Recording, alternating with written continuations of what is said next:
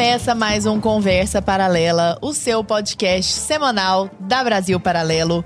Boa noite, meu querido Arthur boa Morrison. Noite, Lara Brenner, você tá toda florida hoje. Não é? Ó, gostei. Gostou? Eu também achei bonito. Se eu te contar que essa camisa tem uns 30 anos e eu herdei da minha madrinha, ela trouxe da Itália. Você acredita nisso? Mami, te amo. Beijos.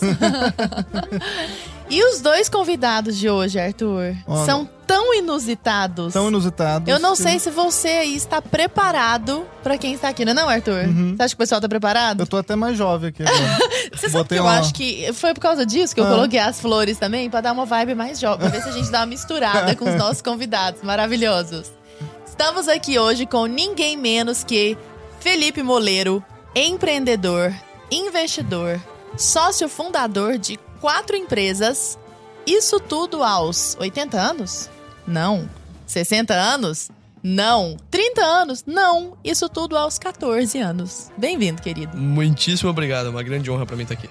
A honra é toda nossa, tenha certeza. E também estamos aqui com João Vitor Patrocínio, empreendedor, sócio fundador de três empresas, especialista em investimentos internacionais, mentor de jovens e isso tudo aos, adivinha, 50, 40, 30? Não, aos 19 anos. Muito Bem-vindo. obrigado, Lara. Obrigado, Arthur. Prazer estar com vocês Eu aqui. só faltou falar a minha idade também. Eu tenho 20 anos. Ah, de de Brasil casa. Paralelo. 20 anos de empresa, né? Não, É, Arthurzinho. Mas eu achei que o nosso look também tá, deu tá combinando. Tamo- Comenta aí bem, se você estamos acha que a bem. gente acertou no look do dia com os meninos. Meninos, mas um prazer muito grande receber vocês aqui para nós falarmos sobre empreendedorismo jovem, né? E eu acho que é difícil começar esse podcast com uma pergunta não clichê, porque eu imagino que qualquer pessoa que esteja assistindo a este podcast que não conheça vocês deve estar assim, oi, meio bugada, sabe? De onde raios surgiu, quero ouvir de- dos dois, o interesse por empreendedorismo numa idade tão tenra desse jeito? Diga, Moleiro, pra nós. Legal. Bom, hoje em dia eu empreendo por motivos que são às vezes um pouco mais profundos do que eu empreendia quando eu do que eu me quando eu me comecei a me interessar por empreendedorismo. Quando eu comecei a me interessar por empreendedorismo, né? Eu descobri por conta da internet, eu me interessei muito com o intuito de, pô, quero ficar rico, quero ganhar dinheiro e é isso daí. Ah, Isso com quantos anos? Só pra isso ter uma- com 10 anos de idade. Com 10 anos, Com 10 anos surgiu... eu tava comendo terra. né? Então, e gravando o nome de todos os pokémons. Com 10 anos me surgiu o interesse em saber como que as pessoas ao redor do mundo elas tinham ganhado dinheiro, como que as pessoas ao redor do mundo tinham ficado ricas, as pessoas que realmente tinham muito dinheiro. Então eu fui bem pro extremo. Eu peguei a lista da Forbes, as pessoas mais ricas do mundo, olhei cada um daqueles nomes e pesquisei a vida inteirinha de cada uma daquelas pessoas e descobri o que, que elas tinham feito quando elas tinham a minha idade, quando elas eram um pouco mais velhas. Eu queria entender o que, que cada uma dessas pessoas tinham feito pra chegar onde elas chegaram. E a partir disso que eu descobri o empreendedorismo. Então, Nesse momento eu descobri o que era empreender, descobri negócios, né? E eu vi que todos eles tinham coisas em comum. Todos eles empre- empreendiam, todos eles investiam e todos eles tinham começado muito cedo. Então eu pensei, pô, se em algum momento eu sonho em estar em um lugar grande como esse, né? Eu devo começar cedo também. E aí eu pensei, bom, então eu vou começar agora, né? O que, que eu posso fazer tendo 10 anos de idade? eu falei, pô, eu vou vender coisa na minha escola. Foi a primeira coisa que eu pensei, pô, passo grande parte do meu dia na escola, outra parte eu passo em casa, então não tem muito o que eu fazer, vai ser na escola que eu vou ganhar meu dinheiro. E aí eu tive a ideia de vender coisas na minha escola. Tive a ideia de vender bala, chiclete, porque eu lembro que na época eram coisas que a minha escola não vendia e que eu podia ter lucro com isso, então, né? Falei, ah, bom, o povo gosta de bala, chiclete, eu posso vender lá que eu vou ter algum lucro. E eu, foi a primeira coisa que eu resolvi fazer pra ganhar dinheiro. Depois disso, né, tive ideia também de vender livro, que a escola mesmo pedia pros alunos. Eu tive a ideia, assim, de caçar livro mais barato, comprava nos lugares, até livro que eu já tinha usado, né, por eu estar no quinto ano e tal. É, os alunos de terceiro, quarto ano precisavam de livros, eu já tinha esses livros, eu vendia pra eles. Uma vez a gente montou uma feirinha na escola para que a gente pudesse vender produtos, etc, etc, né, montasse barraquinhas. A escola nunca se opôs, assim, nesse sentido. De Não. impedir, Assim, sei lá. em partes, na verdade, porque eu vendia as balas e os chicletes sem eles saberem, mas isso aqui não veio ao caso. Porque, assim, o dono da cantina eu aposto que não gostou muito, né? Ele não, ele não vendia, então não é necessariamente concorrente. Bom, depois disso, ah, que eu montei a minha barraquinha, eu pensei, bom, o que, que eu posso fazer pra conseguir um bom lucro? E aí eu tive a ideia de vender qualquer coisa alimentícia, né? Porque, pô, foi a primeira coisa que eu pensei. E eu falei, bom, deixa eu ver a temperatura do dia, né? Se eu quero ver alguma coisa alimentícia. Se estiver bem frio, eu posso vender, sei lá, um chocolate quente. Se tiver calor, eu posso vender alguma coisa gelada. Primeira coisa que eu pensei. E aí eu fui olhar, ia estar calor. Então eu decidi que eu ia vender suco, por exemplo. Só que eu pensei, bom, a minha escola é muito grande, tem muita gente na minha escola, muito provavelmente outras pessoas vão estar vendendo líquidos e muito provavelmente até mesmo sucos. Então, eu falei, alguma coisa tem que me diferenciar disso daqui. E eu falei, Peraí, bom, isso foi aos 10 anos, isso né? foi 10 anos de idade. Ah, ok. E eu falei, cara, eu vou colocar gelo seco no meu suco. Porque o gelo, o gelo seco faz o suco sair fumaça. Então, era um suco colorido, assim, gelo, limão, e era uma coisa muito bonita. Era uma coisa muito linda o copo, assim, saindo fumaça. E eu lembro que eu fui a barraquinha que mais vendeu, eu vendi 800 reais de suco aquele dia. Então eram muitos pais indo ali e tudo, e todo mundo queria comprar de mim. E com isso eu tinha um dinheiro, comecei a investir depois disso na bolsa de valores também. Ah, comecei a pesquisar cada vez mais sobre investimentos, empreendedorismo. Comecei a criar conteúdo na internet com 11 anos de idade, de 11 para 12, tava quase fazendo 12. Fiz grandes Aí você já amizades. tava mais adulto ali. É. Fiz grandes amizades com o patrocínio. E aí eu acho muito legal de comentar que nós somos sócios. Eu e o patrocínio, né? Eu e o João. A E gente amigos. tem. E amigos. nós temos uma empresa de educação e foi essa uma das empresas que eu fundei no processo é, dessas quatro empresas que você citou, né? É, então eu tenho empresa de produção de conteúdo, eu tenho empresa de animação, produção, é, edição de, de produções próprias, de terceiros, etc. E o Legado Jovem, empresa de educação também aí para jovens sobre empreendedorismo e Aliás, investimentos. vamos falar sobre o legado Conta jovem. pra tá nós um pauta. pouquinho, então, João, como é que foi esse processo de, de criação da empresa e também como é que você tomou gosto pelo empreendedorismo, É, né? eu eu não comecei tão novo com 10 anos, eu comecei com 15. Que ainda assim, meu Deus do céu, é muito novo. Mas Com eu 15 come- você tinha deixado de comer terra e já, tava comendo Já, massinha. mas já tinha gravado o nome de todos os pokémons. Já tinha gravado mesmo. Entendeu? Eu nem lembro que eu tava comendo dando 15 massinha. Nossa, que porta-copo legal, cara. Legal, né? Você leva pra você. Mas basicamente com, com 15 anos eu, eu tinha uma admiração muito grande pelo, pelo que eu- minha família tinha já entrado nesse mundo de, de empreendedorismo, né? E meu bisavô, ele saiu do nada. É, ele trabalhava, ele trabalhava em fa- fazenda, peão de fazenda. Saiu, ele trouxe a feira, Feira, feira Livre pra, pra Franca, né? E basicamente eu acompanhei essa trajetória de crescimento é, ali da, dos negócios, né? E fui acompanhando isso. E eu falei, caramba, eu quero construir o meu também, né? Eu quero fazer a minha história. né? Fui tomando gosto por, por empreendedorismo, também na mesma coisa, na escola. Só que o meu era, meu mercado era definido, era com Kit Kat. Maravilha, Kit Kat. legal. Porque eu tinha analisado que o doce que mais saía na escola era Kit Kat. E o Kit Kat da escola, da cantina, era um absurdo. O cara fez caro. uma análise de balanços da receita da cantina e foi ver que era o Kit Kat. É, aquela análise, assim, o que, o que mais Furo saía na hora que, que o pessoal voltava do intervalo, na mesa de todo mundo quase tinha Kit Kat. E todo mundo reclamava do, do valor do Kit Kat. O pessoal costumava comprar na sexta-feira. E aí eu peguei essa, Mas isso por aí. que na sexta-feira? colocaram? Porque sexta-feira, tipo, o pessoal era que gastava Porque mais sextou, na sexta. sextou. É, era sexta, era mais na sexta. Entendi. O cara, tipo, não era todo dia, assim, que comprava. E aí eu entendi isso e eu comprava a preço de custo. né? E aí eu fiz isso num, num nível bem escalável que o diretor da escola me chamou pra conversar e falou, ó, o pessoal da cantina tá reclamando, você tá vendendo mais do que eles. E não- eles não estavam vendendo nada de Kit Kat, eles analisaram. Eu vendia meio escondidas, assim, Aham. entendeu? E aí começou, e aí meu negócio já fechou com, com base nisso. Primeira vez que eu fali na vida. É, primeira, primeira vez. canetada. Não, eu tô lembrando que não tem aquele programa lá do Shark Tank? Aham, Shark Tank, lá sim, que sim. os caras comprou tudo. Aqui a gente tem o Baby Shark.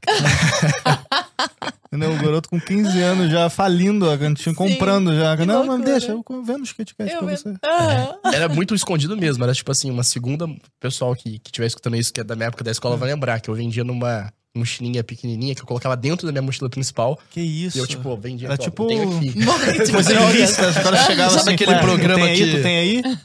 Pô, me vê dois aí. Sabe aqueles programas que o cara vai jeito. vender, ele pega assim e abre a jaqueta assim, aí é cheio de coisa. Um monte. E aí, E aí? basicamente, com, com isso, assim, não deu certo, né? Eu falei, ah, não vai rolar.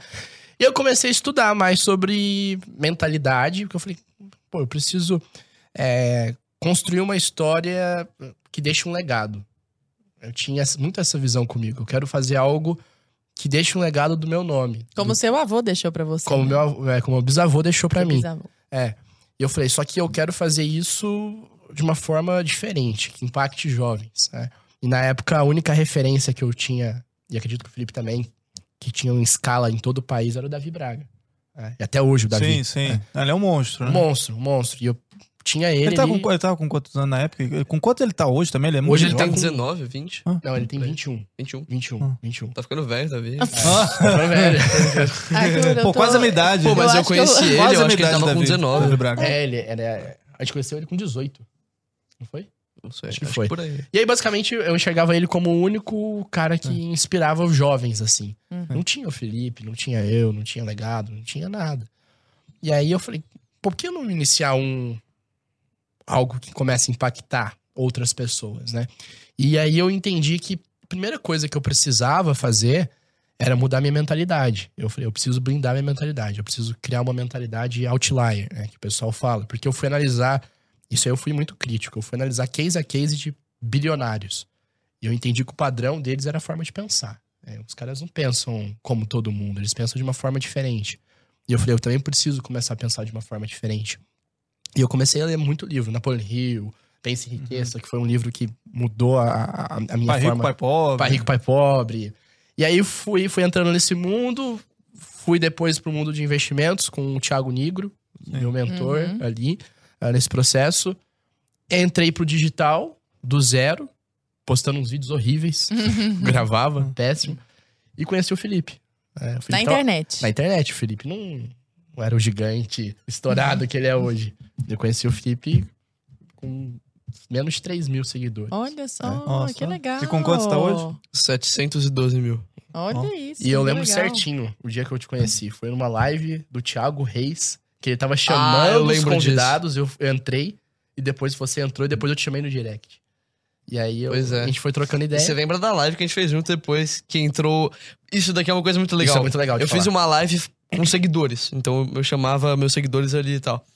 Pô, isso aí eu já tinha um pouco mais de seguidores, porque eu tinha cresci mais. bem rápido, né? tinha Eu- mais. Eu, eu já É, tinha explodiu. 20 mil. É.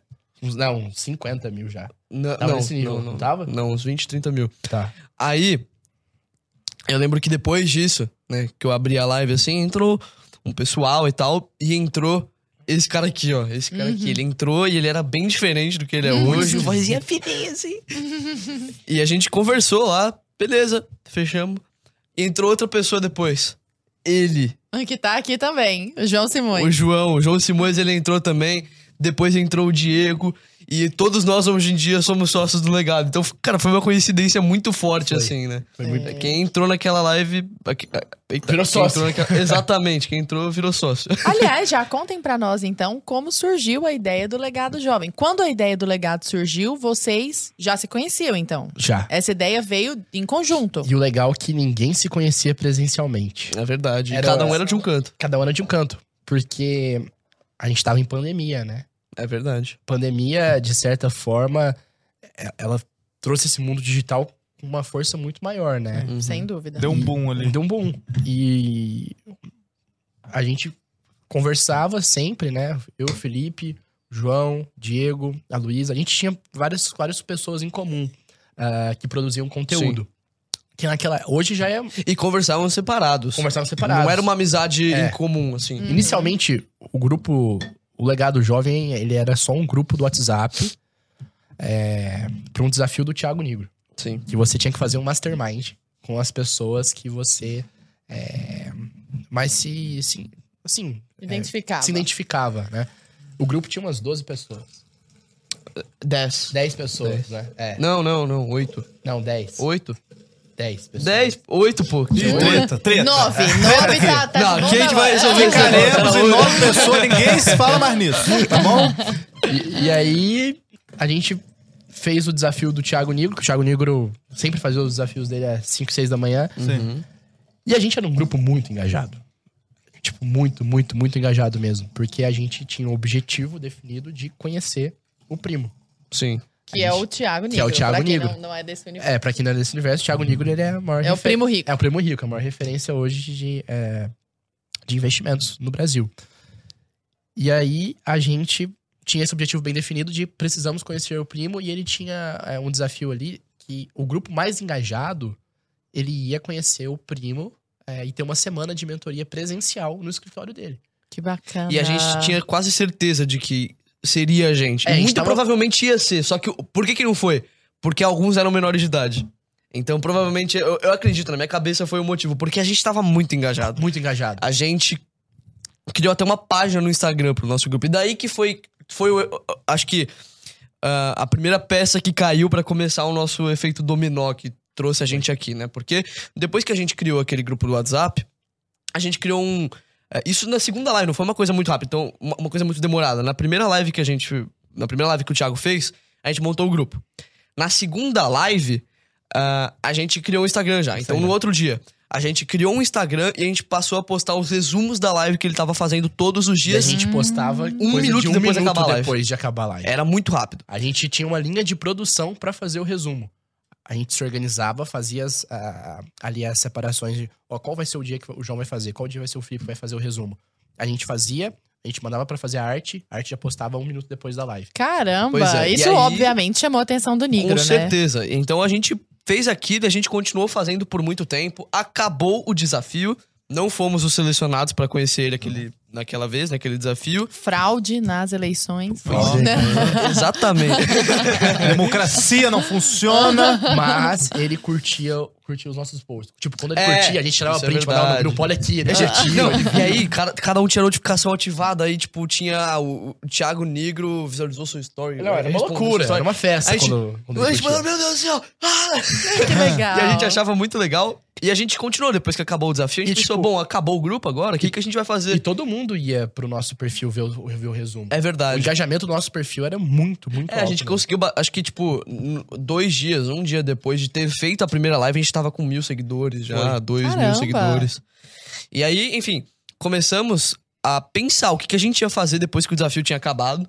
E a gente viu, bom, vamos continuar postando conteúdo. É, a gente falou, vamos manter esse pessoal engajado Vamos- lá. é, porque tem- era um pessoal muito engajado. Porque o que aconteceu? A gente tinha divulgado cada um dos integrantes. E quem passou a Os seguir perfis aqui... particulares de vocês estavam em Exatamente. paralelo a isso, normal, né? Exatamente. Cada um produzia conteúdo. Certo. E aí a gente viu, bom, é, quem entrou aqui são os seguidores mais engajados de cada um, né? Realmente, assim, o mais é, fundo de funil mesmo. Então, Funil. era, era um engajamento absurdo. A gente postava, assim, story, postava é, os posts no feed. E era coisa de 90% da nossa audiência ver, curtir, engajar, comentar. Era uma coisa muito forte. E começou a se criar um desejo, né? A gente nem. No início, a gente nem sabia que a gente criava desejo nas pessoas. Tipo, Pra eu entrar quero, no eu quero legado. entrar no legado. E a gente, tipo, entrar no grupo do WhatsApp? Como Uhum. assim? É, né? Porque a gente exato. não era empresa, né? a gente era um grupo do WhatsApp. Pois é. E aí, a gente continuou produzindo conteúdo. E Continuou. fazendo os resumos. de Exatamente. todos Ah, os é. desafios do Cada desafio que o Thiago fazia, a gente continuava postando. Nunca perdemos um desafio. É do verdade. Nenhum Legal. desafio. E a gente continuou postando, continuou postando, continuou postando. Eventualmente, o Thiago achou muito legal a nossa persistência e ele chamou a gente pra conhecer o escritório. Conhecemos o escritório, Mas- fizemos tudo. Uma ressalva aqui. É, no dia que ele chamou a gente, ele colocou assim: é, E aí, primos? Ah, isso é legal. Hum, Tipo, Uou, aí todo sou primo. É, Muito e ele legal, colocou cara. assim: Alinho com o Lucão. Mandou Legal. o número do. Aí os jovens, caraca, olha os deuses aí, mano. Ele colou na piscina. Os no- deuses falando com a um negócio assim. O Felipe ficou, o Felipe ficou doido. Todo mundo ficou, ficou eufórico. Falou, o quê? Meu Deus. E aí, assim, tinha essa questão também que a gente tava em pandemia, né? Então todo mundo Sim. tava, tipo, ápice de pandemia, todo mundo ali em casa, tudo fechado, né? E assim, o escritório do primo ia estar só pra gente. A gente falou, meu Deus, meu Deus. né? Que coisa. Disneyland. Que legal. Na Disney, né? E aí a gente ia. Foi a E a primeira. mensagem que ele mandou? Como que foi? A mensagem. Pô, você não Ali, lembra? ali em Colucão. É, é Foi. que. Qual que ele, como que ele colocou? A gente passou muito tempo produzindo conteúdo, fazendo os resumos. E ele sabia que o nosso intuito era realmente conhecer ele, poder é, Uhum. Era conversar com ele, engajado com etc. Uhum. E, pra falar a verdade, assim, era mais como se fosse um teste, mas pra falar a verdade, ele nunca deu bola pra gente, ninguém da equipe do primo. Uhum. Mas o intuito eu acho que foi exatamente esse, porque quando ele mandou a mensagem foi: Olá, primos, né? Parabéns pela consistência de vocês. Ah, Alinhem com o vamos Lucão falar para sobre vir aqui. constância e consistência. Pois aqui, é. E aí a gente foi lá- Pauta. Né? E foi a primeira vez Fizemos que isso. todo mundo do, do grupo Se encontrou pessoalmente. se encontrou É pessoalmente verdade. aqui em São Paulo. É. Depois a gente continuou seguindo com os nossos conteúdos e em um momento a gente viu, cara, a gente tem uma audiência muito engajada. A gente podia. Fazer aí, alguma coisa com isso aqui, com né? Uma vibe de negócio. Cara, por que a gente não utiliza isso daqui pra é, criar um conteúdo cada vez mais forte, ajudar E de uma forma uma forma mais educacional e profissional os jovens e, consequentemente, ganhar dinheiro com isso. E aí que a gente começou a olhar no intuito de business. Então a gente falou, cara, vamos criar um negócio em cima disso. E a Aí gente passou uma, toda uma aconteceu fase de- tudo. De, estruturar. o aconteceu projeto. tudo. Criamos comunidade, abrimos CNPJ, Uhum. é, lançamos a comunidade de novo, criamos nosso evento presencial. E hoje, se, cara, se você quiser falar do que tudo que tá acontecendo aí, A fique gente, à a vontade. gente né, nem pode ainda divulgar Hum. o, Nada, dá um spoiler o pra spoiler. nós. Não, só pra gente, só pra gente aqui, Só- pra nossa audiência. Ó, que em 2023, o legado jovem ele vai ser muito além de só ensinar alunos dentro de uma comunidade. Talvez ele vai estar em todo o país. Uau! E vai ser Incrível isso. E vai ser Que incrível bacana. Que legal, meninos. É, mas assim, foi todo um projeto muito de aprender e crescer devagar. Uhum. Inclusive, mais uma vez, eu digo Gente, João. eu sinto muito, mas não tem nada de devagar aí. Não, mas ah, de certa forma a gente conseguiria crescer até mais rápido. A, a questão é. A gente conseguiria crescer A gente muito podia mais crescer mais rápido. rápido. A questão é que a gente não teve muita pressa. A gente foi indo passo por É, a, passo. gente, a gente chegou a receber proposta de 1% por 50 mil reais, umas coisas assim.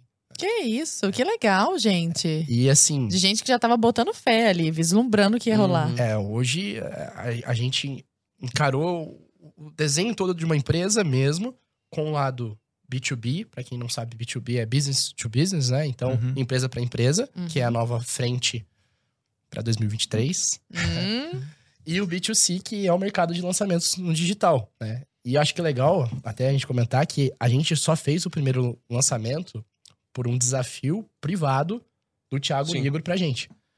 Que ele chegou pra gente numa reunião, eu acho que era numa quinta-feira, se não me engano, ou sexta. E ele falou, ó, preciso que vocês me entreguem quantas vagas, João? 30, 34. 34. 37. 37 vagas, é, sem divulgar nada no Instagram.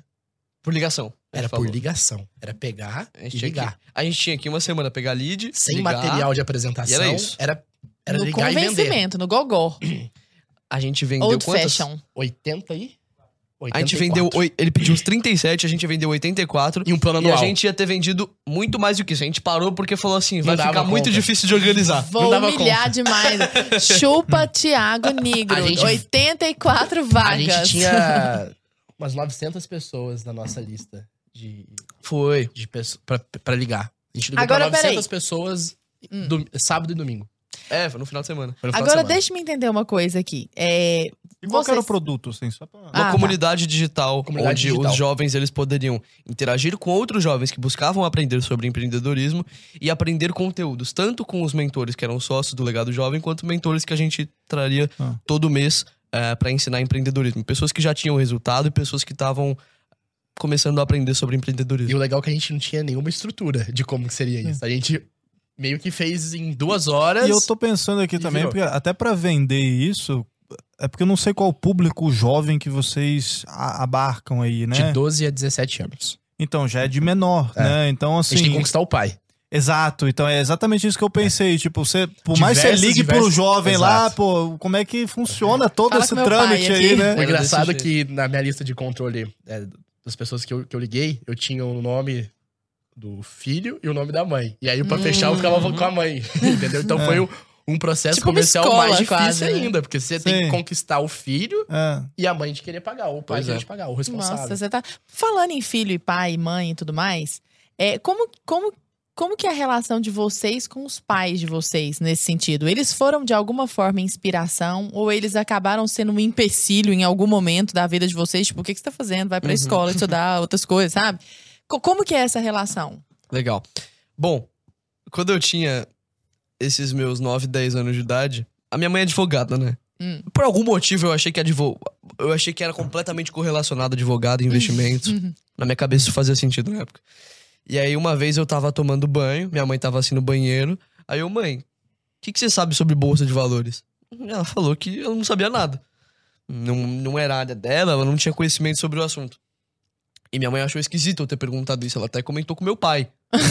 Que uma criança dessa idade tá perguntando sobre bolsa de valores? E você tinha pensado em bolsa de valores lendo sobre os bilionários? Exatamente. Ah, sim. Que eles tinham Ela chegou numa investido. conversa à noite, vá, conversa com o seu filho, acho que ele tá Acho que ele muito tempo na internet. Exatamente isso. Aí, enfim, ah, passou um tempinho e eu fui falar com a minha mãe de novo sobre investimento, que eu tinha achado muito legal isso daí. Uhum. E eu, mãe, mãe. mãe, O que que você acha de eu investir, hein, mãe? Três da madrugada. Mãe, mãe. Aí eu falei, mãe, eu quero começar a investir na bolsa de valores. E ela deu uma risada, assim. Não uma risada de quem Você não quer desacreditava. um Playstation, É. meu filho? Não uma risada de quem desacreditava, de forma alguma. Minha mãe sempre me apoiou, mas era uma.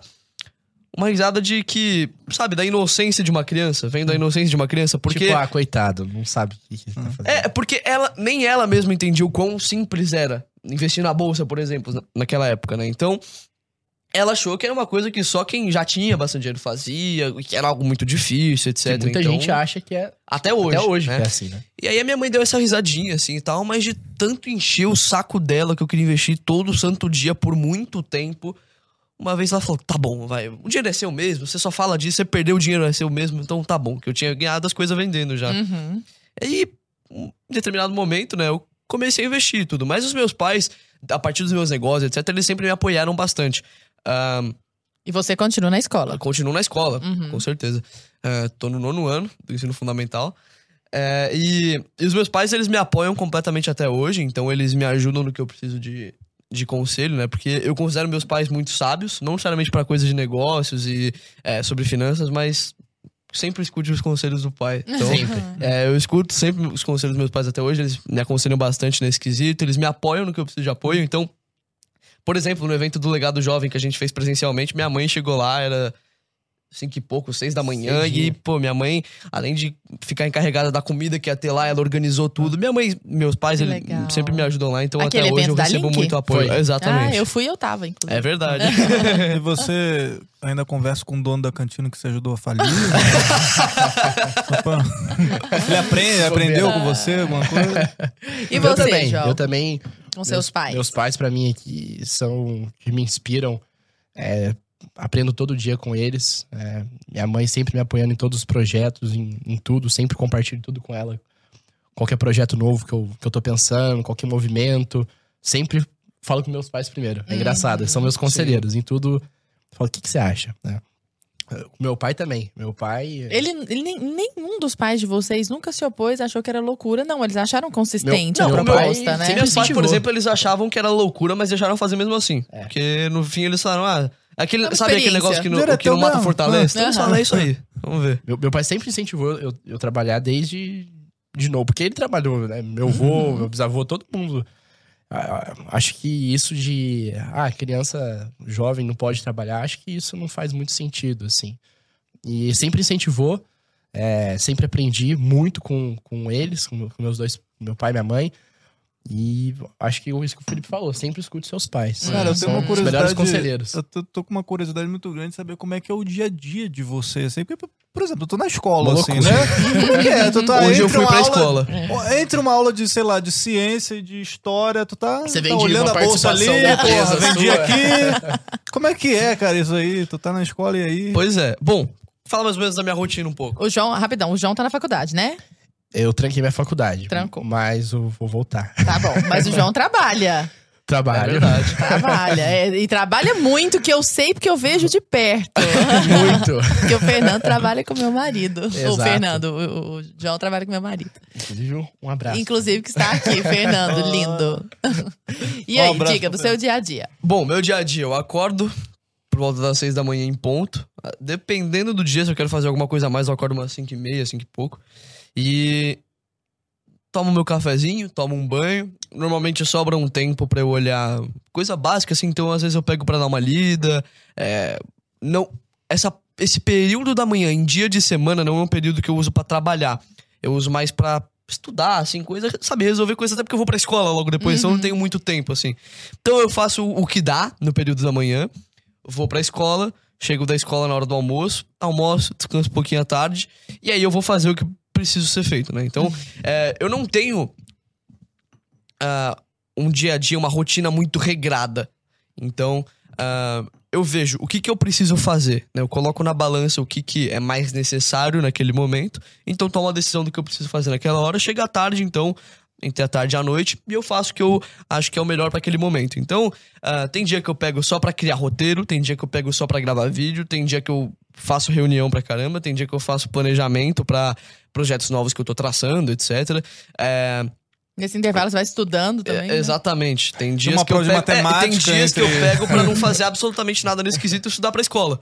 É, é, no geral, eu vou equilibrando muito bem. Eu acho que é muito bom eu não ter uma rotina muito fixa, porque, querendo ou não, eu tenho que equilibrar com a escola. Eu não sei exatamente quando que é, eu vou ter prova, um trabalho específico pra fazer tal coisa. Então, como é, que bom eu ter essa como rotina é que os flexível, teus né? colegas lidam com isso, é uma assim, né? curiosidade também. Olha, a é grande eles- parte dos meus colegas, eles acham muito legal o que eu faço. Tanto que uma boa parte aí me para na escola até pra falar sobre isso. Acontece até de um ou outro só vir, chegar e falar, pô, gosto do seu trabalho e tal, acompanho. Mas a maior parte das pessoas não ligam, sabe? É só dane-se. Uhum. E eu não sou um desses alunos que falam muito também, porque, sei lá, eu tenho uns amigos ali e eu fico mais na minha, sabe? Uhum. É, E aí, faço essas minhas coisas à tarde, né? E, e depois, enfim, vou dormir, etc. Mas eu, a minha rotina que eu mais gosto é de final de semana, é, em que eu consigo acordar bem cedo, eu gosto de acordar bem cedo nesses dias, porque aí eu consigo agilizar tudo que eu quero fazer. E eu gosto muito do período da manhã pra trabalhar, pra fazer as coisas. Então, quando é sábado, domingo, feriado, eu acordo umas 5 horas da manhã, faço um café e eu vou fazer tudo que eu quero fazer pra aquele momento. Então, se eu preciso preparar uma palestra, eu faço naquele momento essa palestra. Se eu preciso criar roteiro, eu crio o roteiro. Se eu preciso gravar vídeo, eu gravo vídeo. Se eu preciso criar um planejamento estratégico pra aquele momento, eu faço. Ah, e aí eu consigo fazer tudo, tudo, tudo que eu preciso fazer, por exemplo, às 9 horas eu tô livre, 9, 10 horas eu tô livre, sabe? E aí, Uhum. Claro, acaba acontecendo uma coisa ou outra no período da tarde, continuo postando story, esses- essas coisas mínimas aí que eu consigo fazer Uma durante o meu dia palestra, a dia. né? Uma conferência internacional. Por Acontece. exemplo, durante o meu período na escola, eu ainda continuo fazendo uma parte do meu trabalho, que é a criação de conteúdo nas redes sociais, né? Então eu consigo, durante né, o período que eu tô na escola, postar story, etc. Tanto em período de intervalo, quanto Uhum. troca de, de aula de professor. Acabei de fazer a tarefa, pego ali, posto que precisa ser postado. E, enfim, vai Olha acontecendo aí. E você, João, como é que tá seu dia a dia agora? Porque você trabalha e trabalha muito, eu sei É disso. corrido. Aham. é corrido. E ainda tocando a empresa. Eu, eu acho que três. Olha só, as empresas. Agora eu tô com uma de edição de vídeos também. Ah, que legal. É, Bom, eu acho que o grande segredo é gestão de tempo. Gestão de tempo de você saber encaixar as caixinhas que você tem ao longo do seu dia. Então eu tenho a caixinha de vida profissional, caixinha de vida pessoal, saúde, né, espiritual. Então eu acho que ao longo do dia eu tenho que fechar ali com todas essas caixinhas concluídas. né? Uhum. Como que eu faço? Como que eu faço isso? Perfeito. Primeiro, quais são as minhas prioridades nível 1? Minhas prioridades nível 1 no meu trabalho. Eu não- Porque eu não, não sou dono da empresa, eu tenho que, Uhum. tenho que ter mais responsabilidade ainda, né? Depois de realizadas, aí eu passo para as minhas. Seu trabalho hoje, dentro dessa empresa, é o que exatamente? É especialista internacional na Blue 3, Investimentos internacionais. investimentos internacionais. Ah, e aí, basicamente, a parte da noite fica toda para trabalhar, né? Toda ali para desenvolver algum projeto, planejar alguma aula, alguma palestra. Uhum. é, reunião com, com o time é, da empresa de edição de vídeos, reunião com o time de lançamento. Então, assim, eu vou dormir, que eu, que eu não, não estava é, fazendo isso ultimamente, mas nos últimos dois meses eu tenho dormido, tipo, pouco, assim, de certa Uhum. forma. Então, Uhum. é o que até eu a gente tava falando hoje no, no podcast que eu gravei com o Fernando. Existem momentos na sua vida que você vai ter que gerar um desequilíbrio para conseguir é, ser mais um outlier. Então, assim, não é que você às vezes consegue ter tudo perfeito. Tem áreas que você vai ter que desestabilizar para conseguir ganhar em outras, né? Então, assim, de certa forma, eu sacrifico um pouco, digamos, da minha saúde pro, pro, pro- pro contexto geral, né? Uhum. E não que eu enxergue isso de uma forma ruim, eu sei que isso é por, por algum momento. Passageiro. É, é né? passageiro, é momentâneo. É igual, É. por exemplo, um período de lançamento É muito é estressante. muito cara. estressante. Uhum. O período de lançamento é muito estressante. Você tem que resolver. E se- sempre dá tudo errado no Dá lançamento. tudo Sempre- errado. O que tem pra dar errado dá isso e mais um pouco. É, sempre- Sabe, acostum- a lei a gente de Murphy, acostumado é com isso. aqui também, né? Ah, sempre, nunca acontece como planejado. Mas Sim. assim, eu acho que o grande segredo é você dividir o seu dia por prioridades. Pois né? é. E nunca se esquecer que você também é uma prioridade. Então, assim, uma Uhum. coisa que eu não negocio, e que inclusive eu aprendi com, com o Fernando no desafio ali dos 30 dias, é de, de atividade física, né? Hum, que legal. Então, eu É. acho que a saúde é algo que tem que, que priorizar. Pra dar conta do resto, pra dar né? conta do resto. Exatamente. né? O corpo tem que ser forte pra aguentar É uma mente aí. forte, Exato. né? E eu, eu concordo muito com isso que você colocou da parte de organização do tempo, porque foi basicamente o que eu falei sobre o meu dia, né? Eu acabo colocando ali na balança e as pessoas me perguntam como é que eu consigo conciliar tanto trabalho quanto produção de conteúdo, né? Que é uma parte do meu trabalho, escola, absolutamente tudo. Você não perde tempo. E, e a questão é organizar, justamente. Uhum. Então tem momentos que eu pego pra realmente não fazer absolutamente nada, pegar um dia pra eu descansar, pegar um dia só pra gravar vídeo, pegar um dia só pra criar roteiros, é, um só pra fazer reunião, um pra misturar as coisas. É, mas também tem essa questão de saúde, cara. Querendo ou não, se você não tá saudável, eu não posso Uhum. é, me dar ao luxo de não estar saudável, porque eu sei que se eu não estiver saudável, eu não vou estar completamente capaz de trabalhar. E se eu não trabalhar, eu não, faço, não realizo o que eu desejo realizar. Então, é, eu preciso me manter saudável, então todo Uhum. dia eu também tenho meu tempo de ir pra academia, fazer o que eu faço, pegar um tempo pra descansar. É, então, eu concordo com isso que você Mas falou. é, eu acho que assim, tem que também ser mu- muito claro que. E não tem problema se você desestabiliza em algumas áreas Uhum. também, que você não vai ser bom em tudo. Ninguém Uhum. consegue ser bom em tudo. E principalmente quando você quer, no nosso caso aqui, meu e do Felipe principalmente, ter uma alta performance nos negócios, a gente vai priorizar mais uma vida profissional do que uma vida social, de certa, Completamente. de certa Por- forma. Por enquanto. Cara, Por exatamente, é algo momentâneo, né? O povo sempre fala muito de, ah, é equilíbrio. Não, apesar de tudo, você tem que ter uma vida equilibrada. Não é assim que funciona. Não é, na prática não é. É, pega as pessoas que são as, pô, as que mais obtiveram resultados, mais obteram resultados. Obtiveram, Falei certo. arrasou. Não, então tá bom. Você me corrija A aqui, por favor, a tá? sua, sua, sua inclinação inicial foi Pois é, tá certinha, vendo? arrasou, Esses dias nota aconteceu 10. uma coisa igualzinha a essa. Então Ah. você me corrija aí se falar alguma coisa. Pode confiar em você. É, e eu esqueci o que eu tava falando. Eu As pessoas que. As mais pessoas que mais obtiveram, resultados, elas, Elas de muita coisa, né? É, ficaram um né? período da vida delas de uma forma desequilibrada em busca justamente dos resultados dela, delas. Então, o próprio Bill Gates, por exemplo, não sei se vocês já assistiram o Código Bill Gates, recomendo Incrível. a todos, inclusive.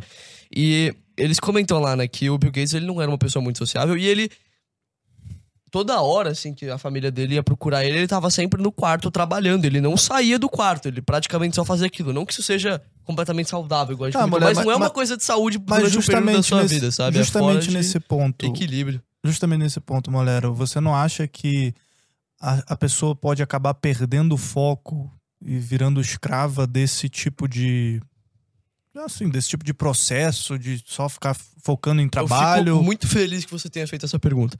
É, eu gosto muito de comentar sobre isso porque esses dias eu estava conversando com um amigo meu que ele trabalha bastante tempo em mercado financeiro etc. E ele comentou que ele falou, pô, cara, o mercado te aprisiona, né? E, e eu já é fiquei, estressante, né? É, realmente, é, eu fiquei refletindo sobre isso. É, eu acredito que. Sabe aquele negócio de enjoy the process? Eu concordo completamente nisso. Eu acho que você tem que aproveitar tudo aquilo que você faz, mesmo que seja estressante, complicado. Claro que eu gosto muito do que eu faço.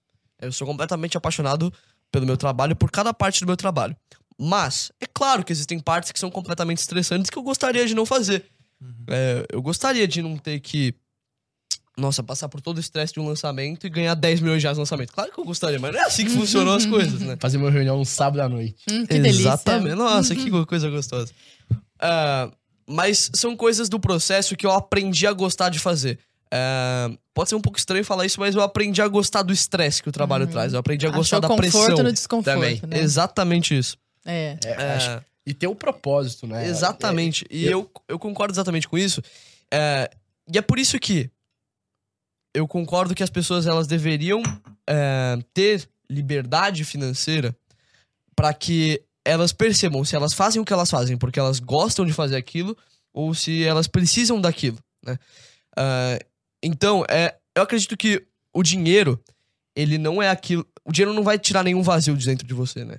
Então, você tem que fazer as coisas que você faz, claro que por dinheiro, porque é extremamente importante, mas fazer por algum motivo que você goste de fazer, né? Que te dê orgulho. e- Exatamente. E que todo dia você acorde é, com vontade de fazer aquilo. Exatamente. Reafirmando To- aquela todo escolha. dia, por mais estressante, por mais problemas que, que tenha, por mais cansativo que seja a rotina, eu acordo feliz. Exato. Sempre. Hum, Exatamente. legal. Sempre. Porque Exatamente. eu sei que eu, eu vou estar fazendo a diferença, principalmente O dinheiro é pra te libertar. Principalmente né? no Não nosso negócio, é, do legado jovem. por mais problemas que a gente passe dentro da, da empresa, a gente sabe que o nosso propósito é mudar uma geração. Uhum. A gente, além de ser- a gente ser uma empresa, a gente. A causa é. Nossa, a causa é importante, gigantesca. A causa e o processo, como a gente faz cada uma dessas coisas. E, eh, querendo ou não, claro que pode eh, te aprisionar, te manter preso naquele processo pra sempre. Mas é muito importante você ter uma saúde mental muito bem colocada Hum. pra que você entenda exatamente por que, que você tá fazendo as coisas que você tá fazendo. Então, eh, contar uma coisa que aconteceu comigo um tempo atrás, né? Eu passei por um processo de lançamento e durante esse processo de lançamento eu também tava lidando com muitas outras coisas. É, dos meus outros negócios, criando muito planejamento, colocando muito é, muitas coisas em prática, né? E foi um período em que absolutamente tudo que eu coloquei em, em prática deu errado. Então, foi um Acontece. momento muito estressante. Eu tava trabalhando muito, muito, muito e nada deu resultado, praticamente. Foi um resultado sempre muito ruim e tava muito estressante. E, e eu continuei fazendo o que eu fazia sempre. E, cara, eu- foi um momento onde eu não tava me sentindo bem. Sabe? Foi um momento onde eu percebi que eu tava fazendo porque eu precisava, entre aspas, fazer. eh, E não porque eu tava gostando de fazer. E foi um momento que eu peguei pra mim, sabe? Pra falar, pô, que, tá acontecendo? Foi um momento que eu me distanciei e falei, cara, deixa eu dar uma descansada aqui pra ver. Porque eu sempre amei muito o que eu faço. Se eu não tô amando agora, por que, que tem alguma coisa de errada aqui? E a partir disso eu entendi, né, o que que tava acontecendo, melhorei, mudei, porque no momento eu já não tava mais sentindo gosto pelo que eu fazia, isso eu vi que era muito perigoso. Então, nesse momento que eu voltei a fazer as coisas, com o olhar de que eu vou fazer porque eu gosto de fazer, eu não preciso estar fazendo isso, eu tenho 14 anos, eu posso simplesmente largar tudo se eu quiser, eu posso, sei lá, resolver vender minha participação por um real pro patrocínio, se ele quiser comprar. Você pode vender legado. suco com gelo. Exatamente, mas é, eu comecei, eu voltei a fazer aquilo porque eu gosto. Eu acho que é um ponto, é um ponto muito importante, assim. Sim. E algo, algo que eu acho muito bacana em vocês é que vocês, é, embora sejam muito jovens e estejam começando uma jornada, vocês têm um. Ou pelo menos buscam sempre, pelo que eu acompanho dos dois, um senso de realidade. Então, não se deslumbrar com esse mundo e tá, tá, tá. Então, por exemplo, vocês são muito constantes. Isso que o Moleiro acabou de falar, de eu fiz apesar de naquele momento não estar me sentindo bem, isso é um sinal de maturidade nítido. Porque uma pessoa imatura, ai, não tô gostando, e pronto, sai, não, porque o importante é ser feliz, e pronto, e acabou. Não, existem momentos de não felicidade justamente para que você reconheça a felicidade, Sim. né? Então a gente só conhece o claro quando vê o escuro. E uma resposta que uma pessoa deu aqui recentemente, uma, uma pergunta que alguém mandou, e você deu uma resposta, Moleiro, que eu sei que o João pensa assim também, por isso que eu vou ler já pegando os dois, assim, metonimicamente. A pessoa perguntou assim, ó, não consigo sair do zero, isso me preocupa. E aí ele respondeu, se pá, não sei, de repente, tem uma explicação pra isso. Eu, Eu acho que eu sei o que é. jovem. É, claro, não, ele tá certinho. Você provavelmente deve estar querendo sair do zero pro três, sem nem mesmo pensar em sair do zero pro um. Como diria meu grande amigo Penone, um é melhor que zero. Não passa de zero para acordar às 5 da manhã, ler 30 páginas, começar a trampar, fazer exercício, vai com calma, começa de baixo.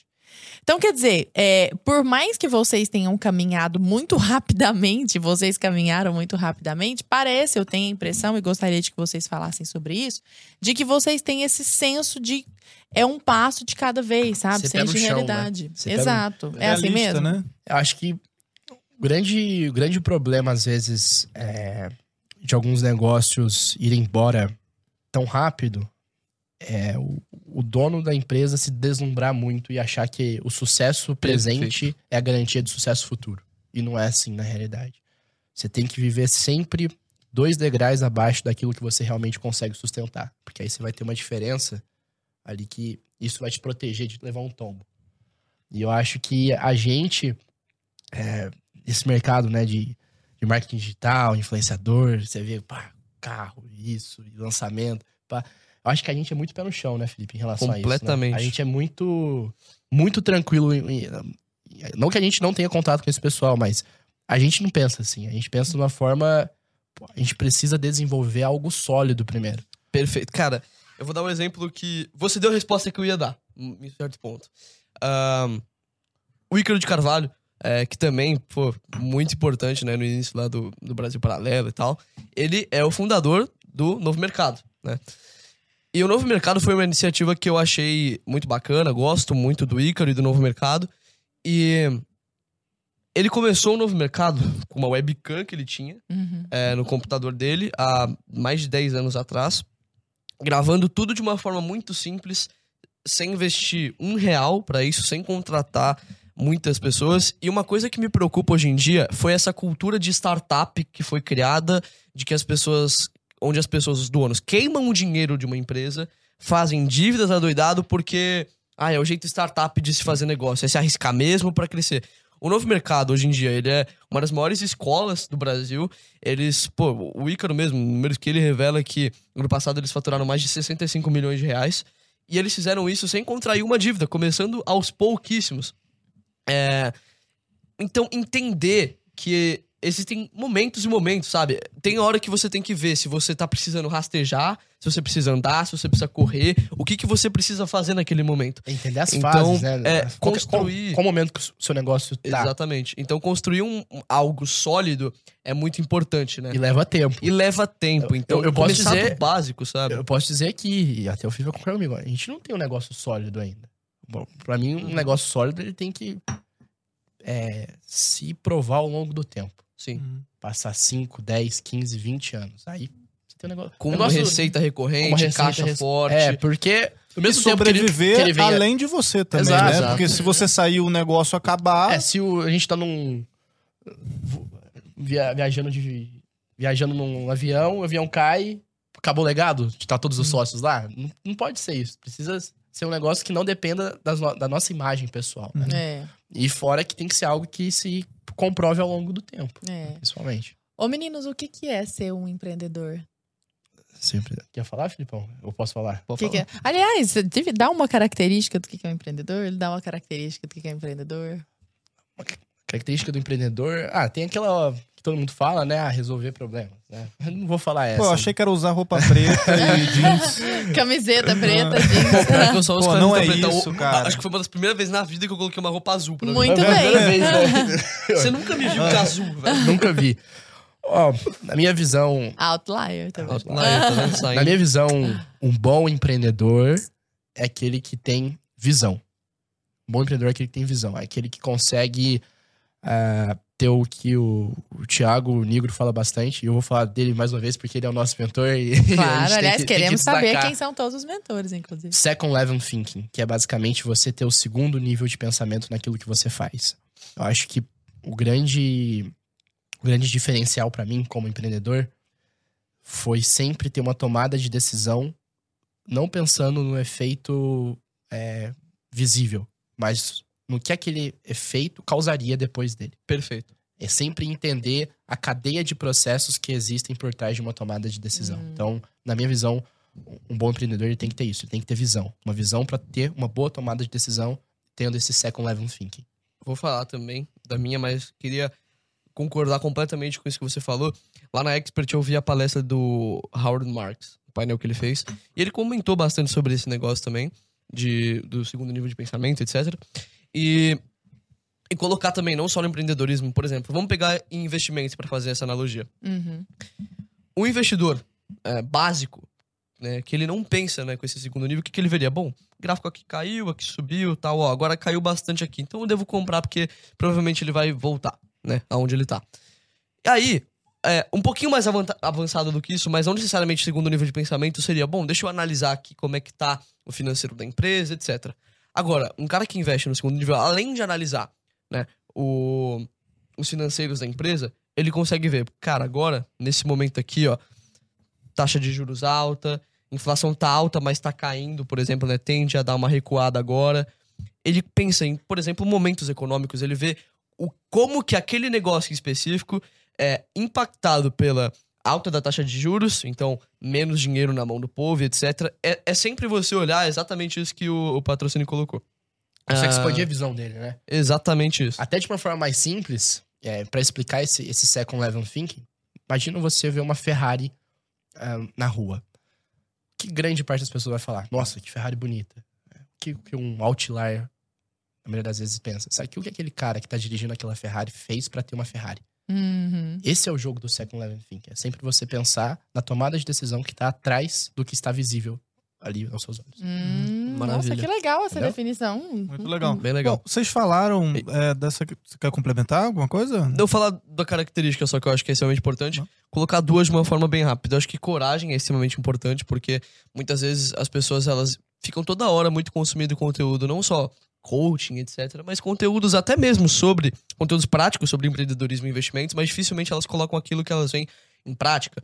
Então, uma parte das pessoas pensa, eh, uma parte das pessoas age sem pensar e outra parte pensa sem agir. É muito importante que o empreendedor ele faça as duas coisas, né? Uhum. ele seja uma mistura dos dois, né? Então ele pense bem e por fim haja.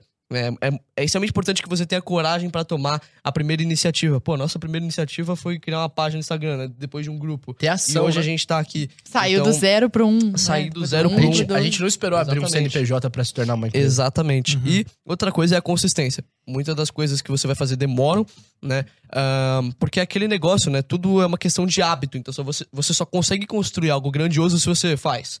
É, hoje, se você fez ontem, se você vai fazer amanhã, se você vai continuar fazendo.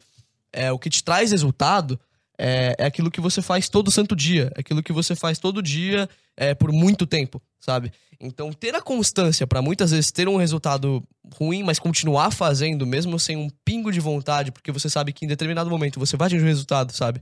Uma questão de disciplina é extremamente importante. É, um dos podcasts que eu mais gostei, inclusive, do Conversa Paralela foi com o Paulo Musi, e eu queria colocar aqui a bio Nossa. dele, por exemplo, que ele coloca que Constância. excelência não é um ato, é um hábito, né? Então ele fala lá, o que você vê é o resultado do que eu faço é repetidamente.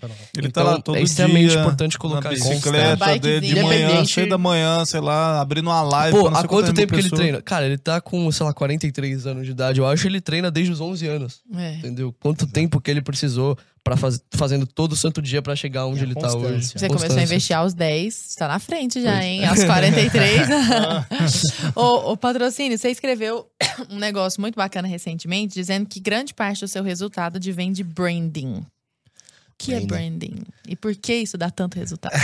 Vamos lá. Branding basicamente é, é, é marca, né? Com você fazer com que a, a marca ela não seja só, por exemplo, vamos lá, Apple. A Apple não é só a Apple. Existe muito mais por trás desse símbolo da maçã mordida aqui. né? E basicamente o que eu fiz foi personal branding, que foi fazer com que o meu nome se tornasse uma marca. Ah, mas se você é uma marca, como assim? basicamente foi fazer com que o meu nome fosse associado a temas. Então, basicamente eu entrei em empreendedorismo, eu entrei em investimentos e eu entrei em branding. Então, dentro do meu networking, eu fui conhecido dentro desses temas, né? Como que eu fiz isso? Postando conteúdo desses assuntos. né? Então, eu misturei o meu lifestyle, que é basicamente meu estilo de vida, da minha vida pessoal com a minha vida profissional e fui associando isso ao meu nome. né? Então, Uhum. basicamente, é, o que eu fiz foi valorizar o, o, o meu nome, o nome é, João Victor Patrocínio, é, que inclusive foi uma- um dos, as- dos aspectos que me facilitou entrar no mercado financeiro, né? É, dentro da Blue 3 mesmo. Uhum. Então, eu, eu acredito que hoje o profissional é, do futuro é um cara que, que consegue fazer com que ele tenha um, um branding no nome dele, tenha uma, uma valorização de marca por trás daquilo que ele faz. Uhum. Porque hoje não adianta só você ser bom. As pessoas, ainda mais no mundo globalizado, elas precisam saber do que você faz. Né? E o digital, ele consegue te proporcionar isso. Por que, que a gente está vendo um movimento de tantos médicos, de tantos advogados entrando e fazendo um perfil profissional no Instagram com conteúdo diário? Porque eles se ligaram que não adianta só ter uma formação legal na USP. Eles precisam estar ali para Vender essa vender imagem. essa imagem, né? Uhum. Então, é, basicamente, branding é você fazer uma valorização da sua marca e personal branding é da sua marca pessoal. O que, que Pô, você acha, maravilha. Boleiro? Ah, aproveitando que a gente tá no Brasil Paralelo, questão de política, os maiores políticos da história, eles utilizaram da propaganda pra chegar é, em presidentes, enfim, qualquer coisa do tipo. É, sejam os maiores ditadores ou os maiores presidentes democráticos é, da história, eles fizeram isso por meio da propaganda. Então, por meio do populismo ou por qualquer outra coisa, eles deixaram o nome deles Forte. é, por meio É. de alguma coisa específica que sempre que as pessoas olhavam, acabavam remetendo é, a esse político específico. Então, isso serve para muitos assuntos, né? Você deixar sempre uma marca, uma coisa que remete a você, é extremamente importante. É, quando uma pessoa ela pensa sobre empreendedorismo jovem, investimento jovem, é, né, sendo criança, sendo jovem, é quase que nítido. A primeira pessoa, sem ser egocêntrica, a primeira pessoa que acaba vindo à cabeça costuma ser eu. Porque eu consegui construir essa minha marca com Kid Investor, é, justamente falando sobre investimento sendo jovem, com essas coisas contra-intuitivas, justamente. Então, ah, construir um branding, né? Construir uma marca muito forte em torno de você é completamente importante. Sendo você um negócio, ah, uma pessoa é extremamente importante. Exato. Você tem que entender que é, hoje, independente do nicho que você for entrar, quando você consegue consolidar seu nome a determinados temas, a determinados nichos, é muito mais fácil a sua visibilidade, a sua aderência por parte do público e principalmente a sua formação de autoridade em cima daquilo que você faz. Quem que Como- inspira? Ah, diga, pode falar. Não, pode não, falar. é, eu queria voltar na, na, na pauta, porque a gente falou um pouco dessa questão da escola, Uhum. mas eu queria saber o que vocês pensam a respeito de faculdade, né? Ah, é, Se vocês boa. acham. não, é, você já, já deu um certo spoiler aí, mas eu até quero saber o que que vocês acham, até para os jovens, se vocês falam disso, se vocês Se acham que é imprescindível, se é. acham que não, se acham que é importante, se vocês pensam nisso para a vida de vocês. Qual é? Legal. Você fala de escola, eu falo de faculdade.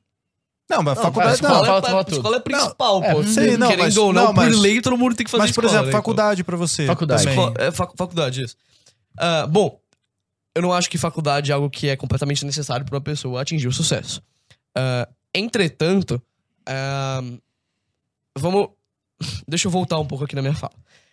Eu tava falando desse negócio de que as pessoas ou não precisam ter coragem para tomar certos riscos, etc. E é verdade. É, As pessoas às vezes se mantêm em um trabalho, se mantêm até mesmo em uma faculdade, justamente por pensar em certa segurança para a vida delas, em certa estabilidade para a vida delas. É claro que não é- estabilidade em si não existe para sempre, mas é claro que querendo ou não ter uma faculdade é óbvio que gera uma pequena segurança a mais nem que seja. Então, pô, é muito comum você ver as pessoas que ficaram muito ricas e não fizeram faculdade. Isso é muito comum. Mas e as pessoas que tomaram a decisão de não fazer faculdade porque viram as pessoas que ficaram ricas é, e não fizeram faculdade e ficaram pobres logo depois, criaram um negócio, faliram, etc. Então, eu concordo, faculdade não é algo extremamente importante para o sucesso, ela não é aquilo que vai determinar o seu sucesso. Uhum. Ah, mas eu não acho uma coisa ruim. Muitas pessoas elas, elas são abertamente contra. Não faça faculdade. Isso não, e é algumas um- são imprescindíveis também. Como é que você vai ser Exata- um é, médico, por exatamente. exemplo? Não, eu tenho resiliência, eu vou ser médico. É, exato, É assim. exatamente. É, Eu, eu- eu vi cinco eu vi vídeos Paulo tutorial- eu vou ser ortopedista. Vi uns tutorial no YouTube aqui, pô. Eu tenho um mindset Grey's pra ser um bom médico aqui. Exatamente. Ah, eu- Na minha visão, assim, é, faculdade eu acho que não vai ser um fator que vai determinar se você tem sucesso ou não. Mas é algo que pode te agregar muito. Se Concordo. você saber usar isso a seu favor. Uhum. E entender o seu momento de vida. Uhum, Entender, será que esse momento de vida encaixa pra minha faculdade? sim. Você falou que, por exemplo, você Que, trancou é, a eu tranquei, sua. eu tranquei Mas você falou início- que pensa em voltar. É, eu tranquei no início desse ano, é, no início do ano, Você fazia o quê? fazer administração. Fiz um ano de administração, eu decidi trancar porque eu falei, esse ano eu vou focar em outros projetos. Sim. Eu penso em voltar a fazer faculdade. Mas pra administração também. pra administração também. É, mas assim, é muito entender o momento. Concordo. Entender É, o momento que você tá. Eu falei, se eu entrar agora na faculdade, não vai caber É, com base em tudo. toda a minha rotina. Uhum. Mas é assim, vai do seu momento. Se encaixa pra você e se te agrega, show de bola. Faça. É, eu acho de uma responsabilidade muito forte esses influenciadores que julgam completamente a faculdade, colocando que fazer faculdade é errado e se você faz faculdade você é, não É, vai ser bem como que algo sucedido. que, que te ensina vai ser errado? Nossa, Exatamente. Tem, tem gente Tem. que milita, assim, nesse sentido. Ah, tipo, Tem se você muito. fizer, tá errado. A gente Muito. conhece uma, especi- uma pessoa específica aí. Ó, só tretas E a gente aqui. sempre- É, 15% de criptomoedas garantido ao mês. E aí a gente acaba colocando justamente que, pô, é, é claro, não é algo que vai determinar o seu sucesso, mas fazer faculdade, querendo ou não, é o que faz você conhecer pessoas, faz você passar por experiências muito fortes que podem te agregar tanto pra sua vida quanto pros negócios e te passa um conhecimento muito forte, Eu- eu principalmente imagi- sobre a área que você pretende atuar. Eu fico imaginando a galera que às vezes chega com umas perguntas pra vocês, tipo, você nem conhece a pessoa, como é que você pode responder sobre a vida da pessoa? Igual que tem Sim. eu acho, aquelas perguntas é, com relação a relacionamentos É. e tal, pra influenciadores. Ai, eu- sei lá, meu namorado fez e termino. que eu aí faço? termino meu casamento. Cara, eu nem te. Você me escreveu duas linhas. Como é que eu vou falar qualquer coisa a respeito da sua vida? Eu nem te conheço. Tem uma limitação ainda na caixinha de perguntas, né? É, isso aí. Como que. É, Uma vez eu vi, acho que o Ícaro mesmo, ele mandou. Que era uma coisa muito complexa. que Ele mandou, é, mandou exatamente isso. Acho que tem uma limitação ainda no, no Instagram. Acho que você pode reclamar porque não deixaram mandar texto ainda. Cara, Meninos, quem são os, os hoje as inspirações de vocês, assim, os mentores, as pessoas para as quais vocês olham e elas inspiram, assim, vivas ou mortas? Assim. nem precisa falar o Thiago Nigro. Tiago Nigro, sim, 15 foi o pontapé. 20 vezes. Ah, vou começar por, por mim, assim. é, meu principal. Vou começar por mim. Acho que meu principal mentor sou, Sou eu, eu. mesmo. Sou eu mesmo. Eu assim. arraso. Sigam. Me sigam, inclusive. Não, meu principal mentor, que, que de certa forma é, me inspira muito, meu pai, principal. é, meus pais, em, em- em geral. O Thiago Nigro, com certeza, me inspira ao máximo a trajetória que ele construiu. Flávio Augusto, também, Sim. Geração de valor. geração de valor. Guilherme Benchimol, Uhum. Wagner, da Blue 3, Hum, Vagnão. Vagnão. E não é só porque é meu chefe eu quero puxar o saco, não, mas o Fernando me inspira muito. Hum, Puxou o saco. de aí, aí, ele me aí já- inspira também. Ele me inspira. E é claro, é que eu digo isso de todos os meus sócios. Eu, eu digo que eu, eu sou muito grato a Deus pelos sócios que eu tenho, porque eu tenho os melhores sócios do mundo. né? Em todos os meus negócios que eu participo, eu tenho pessoas que realmente me complementam. Aí, Fernandão, Legal. vai ter que dar um aumento pra ele agora. hein? e você, Felipe? Bom, vou fazer uma lista assim também. Ah, cara, o meu pai, ele, ele saiu de um lugar assim. Meu pai nunca passou fome, por exemplo, mas meu pai nunca foi rico, né? O meu pai, ele saiu, né? Ele estudava numa escola. E, e ele saiu de uma condição de vida ok, nada de mais, nada de menos. É, eu acho até que seria exagero falar que era classe média, talvez um pouco mais abaixo disso. E, e ele conseguiu, por muito esforço próprio, ah, estudar muito ah, e poder entrar na faculdade. Meu pai passou na Unifesp, né? Ele fez o É, quê? Meu pai é médico. Meu Ah, pai fez legal. medicina. E, e ele entrou numa faculdade é, né, federal é, pelo esforço dele mesmo. Né? Ele nunca teve as maiores oportunidades de estudo, etc. Meu pai conseguiu realizar tudo que ele realizou. A minha mãe, também, eu coloco ela como uma das minhas principais inspirações. A minha mãe, ela saiu é, de uma comunidade lá em Osasco. Eu sou de Osasco. Minha mãe saiu de uma comunidade de Osasco e a minha mãe, ela começou a, a estudar. Minha mãe, desde pequenininha, sabia que ela queria ser advogada. E a minha mãe, ela... O meu avô, o pai dela, faleceu quando ela tava com 17 anos de idade. E foi... E ela, nessa época, ela entrou na faculdade. Então, ela fazia a faculdade, ela acordava e ela trabalhava também enquanto ela fazia a faculdade. Ela acordava 4 horas da manhã, fazia a comida que ela ia ter que comer ao longo do dia, ia pra faculdade e dava um jeito de trabalhar ao longo do mês pra bancar ela, a mãe dela, minha avó e o meu tio, o irmão dela. Caramba. Então, é, e os meus pais, eles sempre foram é, muito bem sucedidos em- na área que eles é, estão. O meu pai é claramente o melhor médico que eu conheço, não é porque ele é meu pai. Realmente eu não vejo, não que eu entenda muito de medicina, mas eu não vejo um médico tão bom quanto ele. E a minha mãe, eu falo sem pestanejar que minha mãe é a- uma das melhores advogadas do Brasil, porque realmente ela é muito Qual que é a boa no que ela especialidade deles? A minha, meu pai é oftalmologista. Hum. A minha mãe, ela foi advogada empresarial de empresas, mas depois de tempo ela foi juíza de paz e tal. Ah, que bacana. E, e bom, além desses dois, eu coloco outras pessoas aí também. Nessa área eu coloco o Warren Buffett. Eu vejo que ele conseguiu, ao longo da consistência que a gente estava falando antes, construir um caminho muito limpo, sabe? Sem é, pegar atalhos e sem nada, e conseguiu construir uma trajetória impressionante, com valores astronômicos, fazendo as coisas é, de um jeito muito bom, né? Conseguindo resultados incríveis. É, começando muito novo, eu coloco ele como uma das minhas principais inspirações.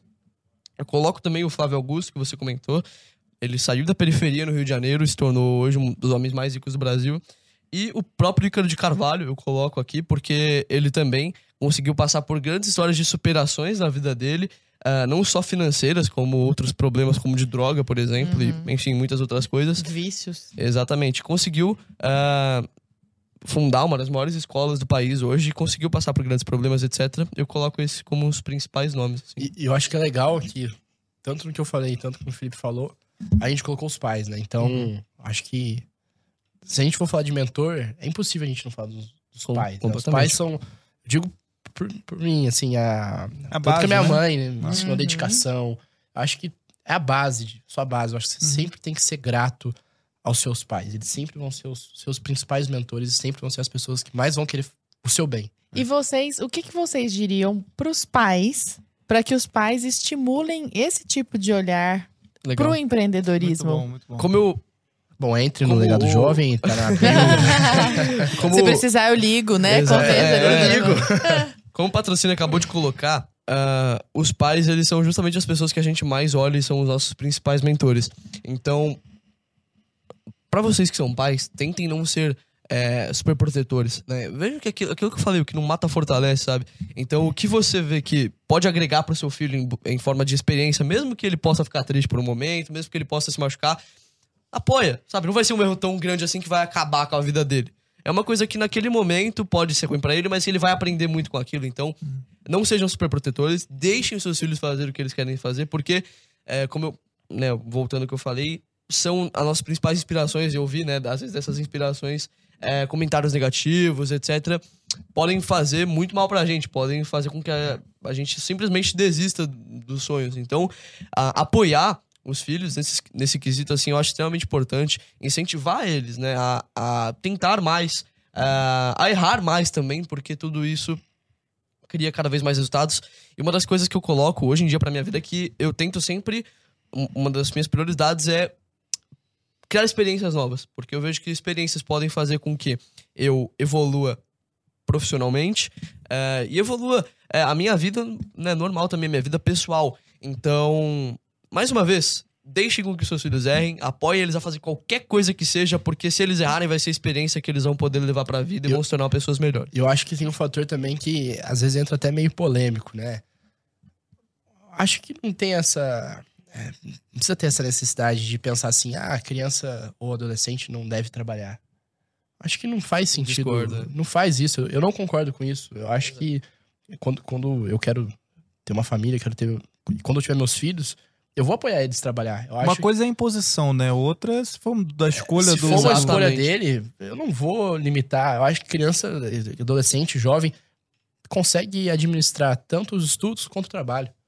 Acho que não, não tem disso de falar, ah, ou estuda ou trabalha. Não, Uhum. tem como juntar os dois. Né? Pô, ó o Felipe. Uhum. Juntando os dois. Clarinha, maravilhoso Não esse é? Os meninos podcast, são hein? demais, né? Muito Eu tô fofos. em choque É chocante. até agora.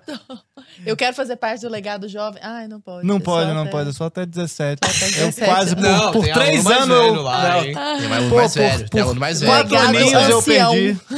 Tô, passei ali Não, já. a gente Quatro aninhos. Vocês querem fazer parte do legado, a gente chama vocês Uma pra dar copa, uma aula uma lá, copa, então. Tá Tá vendo? Vai ser o maior prazer do mundo. e Entendeu? vocês acreditam, né, meninos, na juventude? A ponto de investir nisso, né?